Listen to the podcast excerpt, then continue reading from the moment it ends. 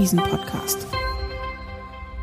Hallo und herzlich willkommen zu einer neuen Folge des Devisen-Podcasts der Commerzbank.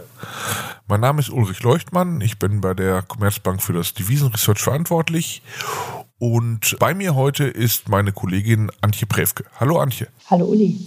Den Zuhörern müssen wir jetzt, glaube ich, erstmal erläutern, warum wir uns heute über ein Thema unterhalten, was manchmal so ein bisschen am Rande liegt, die Schwedenkrone. Da ist in letzter Zeit ja einiges passiert in den letzten Monaten mit den Kronewechselkursen. Und ich bin eigentlich immer derjenige, der so ein bisschen wie der Ochs vorm Berge steht, wenn ich mir die Schweden-Kronen-Wechselkurse ansehe, weil vieles finde ich da schwer erklärlich. Und Antje, du bist eigentlich da immer diejenige, die ich frage nach einer Erklärung für die Kronekurse. Und deshalb freue ich mich ganz besonders, dass wir heute die Gelegenheit haben, genau darüber zu reden. Deshalb möchte ich auch gleich damit einsteigen. Also, wir hatten ja in letzter Zeit einiges an Schwankungen gesehen. Die Schwedenkrone war so im Februar, Anfang März deutlich schwach gegangen. Euro-Schweden hat notiert über 10,80. Dann hat sich die Schwedenkrone in den letzten Wochen noch wieder deutlich erholt. Woher kommt das? Woher kommen diese Bewegungen und diese Schwankungen im Kronenwechselkurs, die ja doch recht heftig sind und eigentlich jetzt nicht ganz so gewöhnlich sind? Also ist schon was Besonderes, was wir gesehen haben in letzter Zeit. Ja, Uli, dann lass mich doch erstmal zu Anfang so ein paar generelle Dinge zur Schwedenkrone sagen. In der Regel ist es so, dass, übrigens gilt das auch für die norwegische Krone, dass diese beiden Währungen für die Märkte, für die Devisenmärkte, so ein bisschen als kleine Märkte gelten. Das heißt, wenn ich eine steigende Risikoaversion an den Märkten habe, sind das zwei Währungen, sogenannte High-Beta-Währungen im Fachjargon, die sehr schnell unter Abwärtsdruck kommen, weil einfach die Reaktion des Marktes ist, der Markt ist sehr klein, er ist zwar liquide, aber es gibt eben nicht so viele aktive Marktteilnehmer in diesen Märkten, dass man einfach versucht, sehr schnell aus diesen Währungen rauszukommen. Das heißt, die Währung sehr schnell verkauft. Und das führt dann oftmals gerade in Zeiten hoher Risikoaversion zu sehr starken Sprüngen. Das haben wir gesehen beispielsweise in der Finanzkrise. Da ist Euro Schweden bis auf über 12 gestiegen. Das haben wir gesehen während der Pandemie. Auch da ist die Schwedenkrone zwischenzeitlich sehr stark unter Abwärtsdruck geraten. Und jetzt natürlich auch, als die Russen in die Ukraine einmarschiert sind. Das alles sind Phasen hoher Risikoaversion. Der Markt möchte gerne seine Risiken reduzieren und damit leider auch seine Bestände in der schwedischen Krone. Das ist der eine Punkt. Der andere Punkt ist, dass die Riksbank, also die Zentralbank Schwedens, als eine relativ, ich sag mal, flexible und auch schnell agierende Zentralbank gilt. Das heißt, dass die Notenbank sehr schnell auch mal eine Kursänderung vorlegen kann, was die Geldpolitik anbelangt. Wir wissen von der EZB, sie geht immer sehr, ich sag mal, moderat, sehr bedacht vor, wenn sie ihre Zinsen abändert oder generell ihre Geldpolitik abändert. Und das kann bei den Schweden und übrigens auch bei den Norwegern oftmals deutlich schneller passieren. Und diese beiden Faktoren sprechen eben dafür, dass wir manchmal sehr starke Schwankungen in der schwedischen Krone haben. Ja, jetzt muss ich aber sagen, okay, also du sagst, die schwedische Zentralbank, die Riksbank ist schnell dabei, aber bis jetzt haben sie nichts gemacht. Also andere Zentralbanken sind ja schon längst aktiv geworden und haben auf die steigende Inflation reagiert mit Zinsschritten. Die Riksbank hat immer noch nichts gemacht bis jetzt. Also da ist sie ja diesmal nicht so schnell, obwohl natürlich auch in Schweden die Inflation deutlich anzieht. Nicht so sehr wie im Euroraum, aber doch sehr deutlich und ja auch schon über dem Ziel der Zentralbank liegt. Ja, da sprichst du einen sehr guten Punkt an, Uli. Und es ist wirklich faktisch so. Noch im Februar diesen Jahres, gut, das war vor dem Ukraine-Konflikt, hat sich die schwedische Zentralbank sehr, sehr taubenhaft geäußert. Man muss sagen, es war ein sehr knappes Votum im Rat der Zentralbank. Denn anders als bei der EZB wird kein Konsens gesucht. Jedes Mitglied im Zentralbankrat stimmt für sich ab. Und am Ende kann eine Pattsituation entstehen. Das war im Februar der Fall. Da stand es 3 zu 3.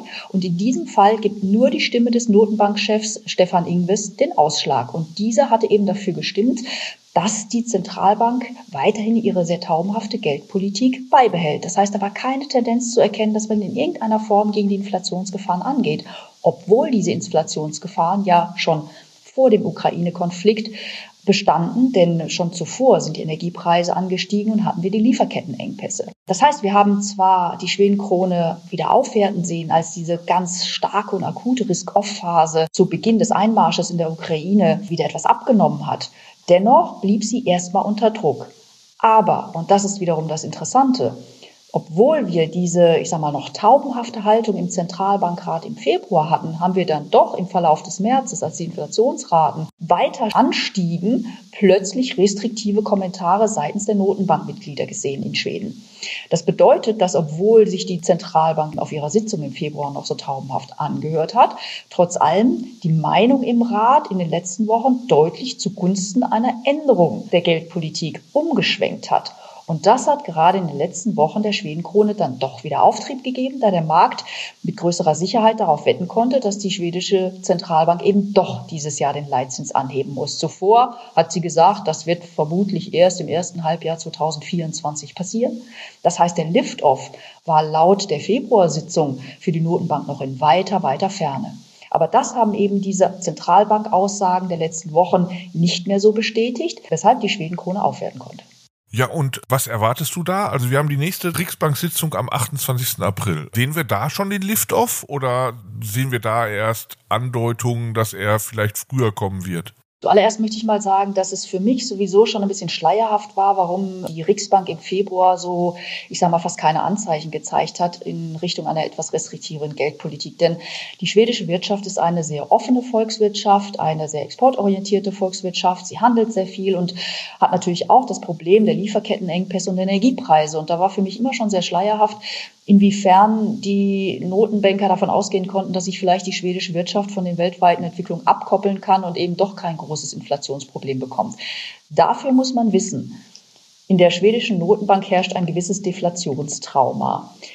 Da müssen wir zurückgehen in Zeiten der Finanzkrise. Dort hat die schwedische Krone sehr stark abgewertet. Danach hatten wir die Eurozonenkrise. Da hat die Schwedenkrone aufgewertet, obwohl die Risikoaversion hoch war. Aber da war natürlich der Euro im Fokus und nicht Schweden.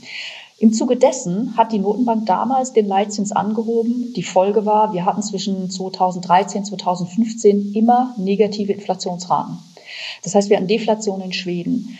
Im Prinzip war das wohl im Nachhinein gesehen ein Politikfehler gewesen, dass die Notenbank damals den Leitzins anhob. Und dieses Deflationstrauma hängt sehr, sehr tief bei den Notenbankern. Was heißt das für den jetzigen Zeitpunkt? Vielleicht erklärt das, warum sich die Notenbank im Februar noch so taubenhaft geäußert hat.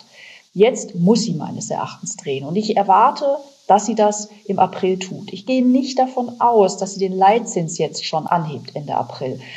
Dafür hätte sie vielleicht noch deutlicher sein müssen in ihren Aussagen, zumindest was die Zentralbankmitglieder sagen. Ausschließen möchte ich es nicht, denn die Riksbank ist eine sehr flexible Notenbank, wie ich sagte. Täte sie das wirklich schon im April, dass sie jetzt den Leitzins anhebt, wäre das meines Erachtens nochmal ein positiver Schub für die Schwedenkrone. Der Markt, der rechnet im Moment mit ja, vier Zinsanhebungen dieses Jahr, mit einem Zins im Bereich von 1,5 Prozent zum Jahresende. Das würde bedeuten, dass sie schon im April anheben muss, denn danach sind nur noch drei Sitzungen, auf denen sie weiter anheben kann. Also 4 mal 25 macht einen Prozentpunkt. Das heißt, sie müsste schon im April loslegen. Das sehe ich noch nicht so gegeben, aber sie wird definitiv zum einen erst einmal bekannt geben, dass sie ihre Anleihekäufe wahrscheinlich sofort einstellt. Das hat sie nämlich noch nicht hundertprozentig getan. Sie hat ein Anleihekaufprogramm aufgelegt. Das ist zum Jahresende letzten Jahres ausgelaufen. Aber sie macht es immer noch so, dass sie fällig werdende Anleihen ersetzt. Das wollte sie eigentlich bis zum Jahresende tun. Und meines Erachtens wird sie damit vermutlich konkret gleich aufhören. Das wäre ein restriktives Signal, denn damit ist natürlich auch ähnlich wie bei der EZB dann die Voraussetzung gegeben, dass man den Leitzins anheben kann. Und dann dürfte sie auf der Sitzung danach, später also, den Leitzins anheben im Juli und das dann vermutlich auch dreimal hintereinander tun auf den weiteren drei Sitzungen. Also ich gehe davon aus, dass der Leitzins vermutlich nur bei 1,25 Prozent zum Jahresende handeln wird, möchte aber aufgrund dieser, wie gesagt, sehr reagiblen Riksbank nicht vollkommen ausschließen, dass sie sogar schon Ende April zur Tat schreiten wird, obwohl das nicht mein Hauptszenario ist. Okay, aber selbst wenn sie es nicht macht, drei bis vier Schritte ist ja dann mindestens so viel, wie man auch von der EZB erwarten kann. Also von daher zieht sie ja da gleich dann mit dem, was der Markt auch für die EZB erwartet. Und von daher ist es ja dann zumindest kein Nachteil mehr für die Schwedenkrone. Okay, also ich verstehe. Die Schwäche der Schwedenkrone im Februar war darauf zurückzuführen, dass sie sich da sehr expansiv angehört hat. Und die Erholung der Schwedenkronen ist jetzt darauf zurückzuführen, dass sie jetzt restriktiver klingt und wie du sagst, das scheint auch gerechtfertigt zu sein und von daher ist die Schwedenkronenstärke, die wir momentan sehen, dann ja auch nachhaltig, nehme ich an, oder? Ja, davon gehe ich erstmal aus. Ich sehe natürlich dadurch, dass der Markt in seinen Erwartungen jetzt schon recht weit gelaufen ist, nicht mehr so viel mehr Aufwärtspotenzial für die schwedische Krone. Das heißt, ich gehe jetzt erstmal davon aus, dass wir uns eher seitwärts bewegen, weil, wie du ja ganz richtig sagtest, auch die EZB irgendwann nachziehen wird und hier ja auch schon der Markt sich nach deutlich restriktiveren Kommentaren von EZB-Ratsmitgliedern sicherer sein kann, dass die EZB spätestens im Herbst den Leitzins anheben wird. Deswegen würde ich jetzt erstmal mit einer breiteren Seitwärtsspanne in Euro-Schweden rechnen, abhängig von dem sogenannten Newsflow, was passiert im Ukraine-Konflikt beispielsweise, wie äußern sich einige Zentralbankmitglieder, dass wir hier immer noch mal hin und her schwanken werden, aber uns wahrscheinlich so im Bereich von 10,20 bis 10,30 in Euro-Schweden bewegen werden und die Krone eben zumindest dies Jahr nicht mehr so viel Aufwärtspotenzial hat. Vorausgesetzt natürlich, dass die Riksbank jetzt nicht auf der anderen Seite massiv überrascht, wovon ich nicht ausgehe und plötzlich so restriktiv wird, dass das sogar die Markterwartungen übertrifft. Gibt es denn da auch Abhängigkeiten? Also muss die Riksbank darauf Rücksicht nehmen, was die EZB macht? Oder anders gefragt, ist die Tatsache, dass jetzt zu erwarten ist, dass sie restriktiver wird und ist die Tatsache, dass sie jetzt schon restriktiver klingt, darauf zurückzuführen, dass auch die EZB restriktiver ist? Also sozusagen anders gefragt, muss die Riksbank immer darauf warten, dass auch für die EZB hinreichend sicher Schritte absehbar sind, bevor sie selber was macht? Oder ist diese Geldpolitik wirklich unabhängig von dem, was in Frankfurt von den Währungshütern der Europäischen Zentralbank kommt? Ich würde sagen, sie ist weitestgehend unabhängig. Natürlich weiß auch die Riksbank, dass gerade über den Wechselkurs und ihre offene Volkswirtschaft immer wieder über beispielsweise schwache Schwedenkronenniveaus die Inflation etwas angeheizt werden kann, über stärkere ich so einen eine Art Straffungseffekt haben kann. Das wird sie sicherlich im Auge behalten. Und zu weit von der EZB will sie sich natürlich auch nicht entfernen. Wir haben aber trotzdem gesehen, dass sie im Prinzip relativ unabhängig agiert, denn gerade im Februar hat sie sich ja noch taubenhaft angehört, wohingegen die EZB schon erste restriktive Signale gesetzt hatte. Und deswegen ist sie ja gerade so stark im Februar nochmal unter Druck gekommen, weil eben der Markt davon ausgegangen war, oh, die EZB, ja, da kann jetzt irgendwann mal was kommen. Jetzt wird sicherlich auch bei der Riksbank irgendwas kommen. Nein, Pustekuchen, es kommt eben nichts. Zumindest hat sie das zum damaligen Zeitpunkt signalisiert. Da ist sie der EZB eben nicht gefolgt in ihrer Haltung. Das zeigt doch, dass sie ihren eigenen Kurs fährt. Sie wird immer wieder natürlich auf, darauf schielen, was die EZB macht.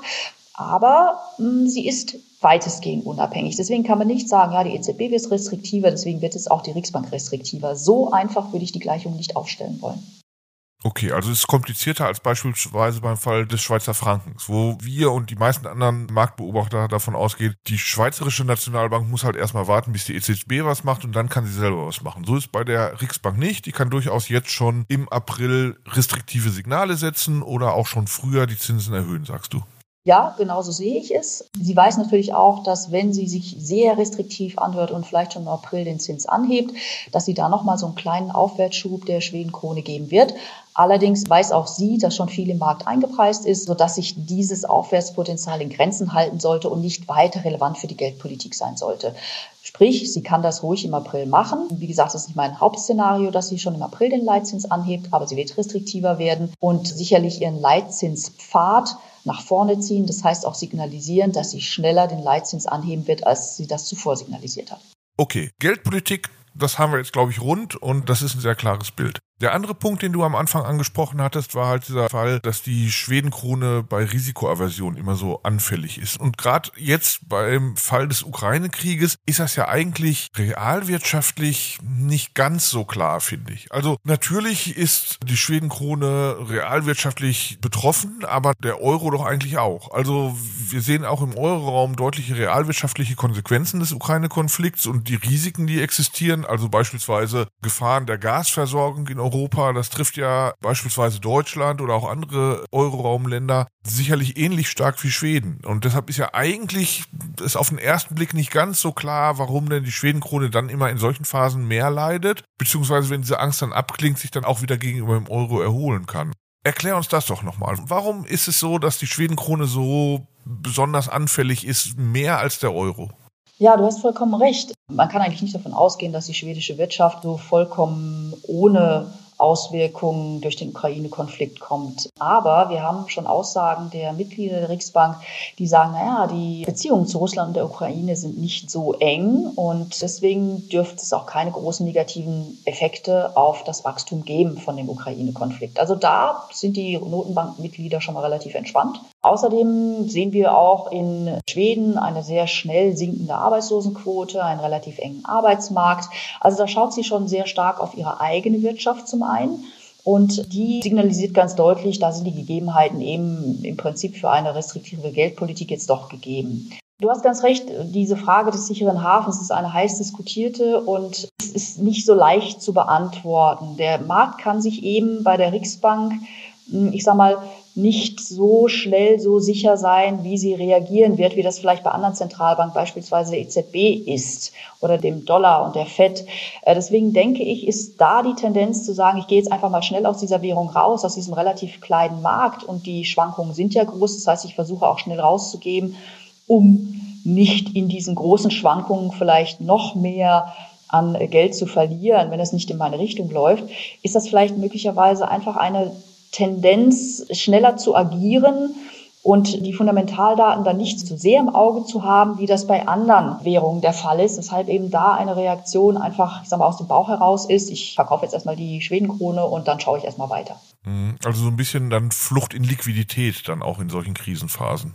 Genau, weil der Markt eben weniger liquide ist. Ich meine, er ist natürlich prinzipiell liquide, aber er ist kleiner und deswegen aufgrund der weniger vorhandenen Marktplayer im Markt etwas illiquider als beispielsweise der Euro. Und dann heißt es, ich will da erstmal raus, bevor mir die Kurse so schnell weglaufen, dass ich nur mit großen Verlusten rauskomme. Also je schneller, desto besser und danach schaue ich mal, was ist. Und diese mangelnde Liquidität führt dann dazu, dass eben einfach die schwedische und norwegische Krone dann auch schneller unter Abwärtsdruck kommen, wenn wir so Phasen hoher Risikoaversion haben.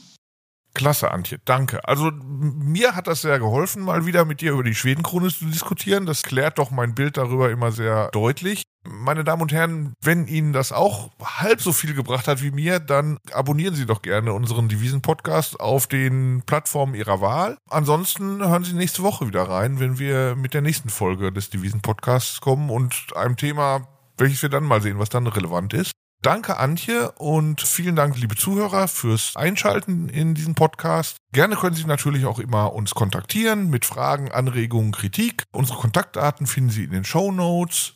Bis nächste Woche.